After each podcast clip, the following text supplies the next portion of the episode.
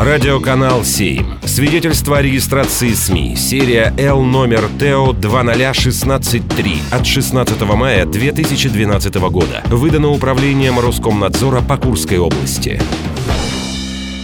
Авторские новости.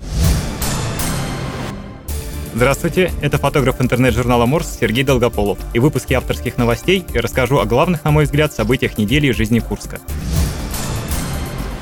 До конца года сдадут в эксплуатацию вторую площадку филармонии, бывший дом офицеров. Ремонтные работы охватили первый и второй этажи, концертный зал на 800 мест, подсобные помещения. На фоне сноса исторических строений города эта новость лично меня радует. Здание приобретает более свежий вид и в то же время, как обещают, сохранит дух прошлого. А учитывая, что в Курске теперь станет целых две филармонии, у жителей будет чуть меньше причин жаловаться на отсутствие культурной жизни в городе.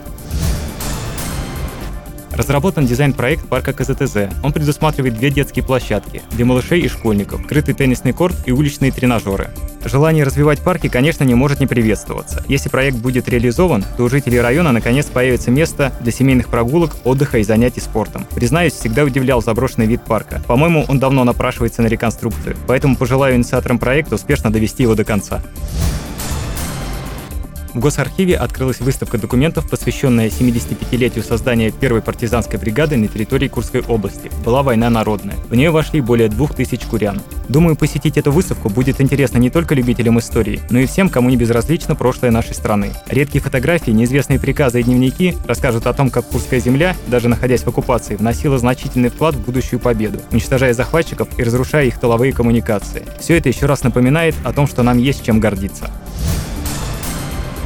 Татьяна Москалева выиграла Кубок России по суточному бегу в Москве. За 24 часа она преодолела 193 километра 542 метра. Это лучший результат среди женщин. В общем зачете курянка заняла шестую строчку. Хочется поздравить нашу землячку с победой и восхититься результатом. Уверен, немногие на такое способны. И это при том, что, по ее словам, показать лучший результат ей помешала жара. Надеюсь, Татьяна вдохновит еще многих заниматься спортом. Кстати, сам я совершаю утренние пробежки, разумеется, на более скромные дистанции. И советую всем не забывать, что ваше здоровье бесценно.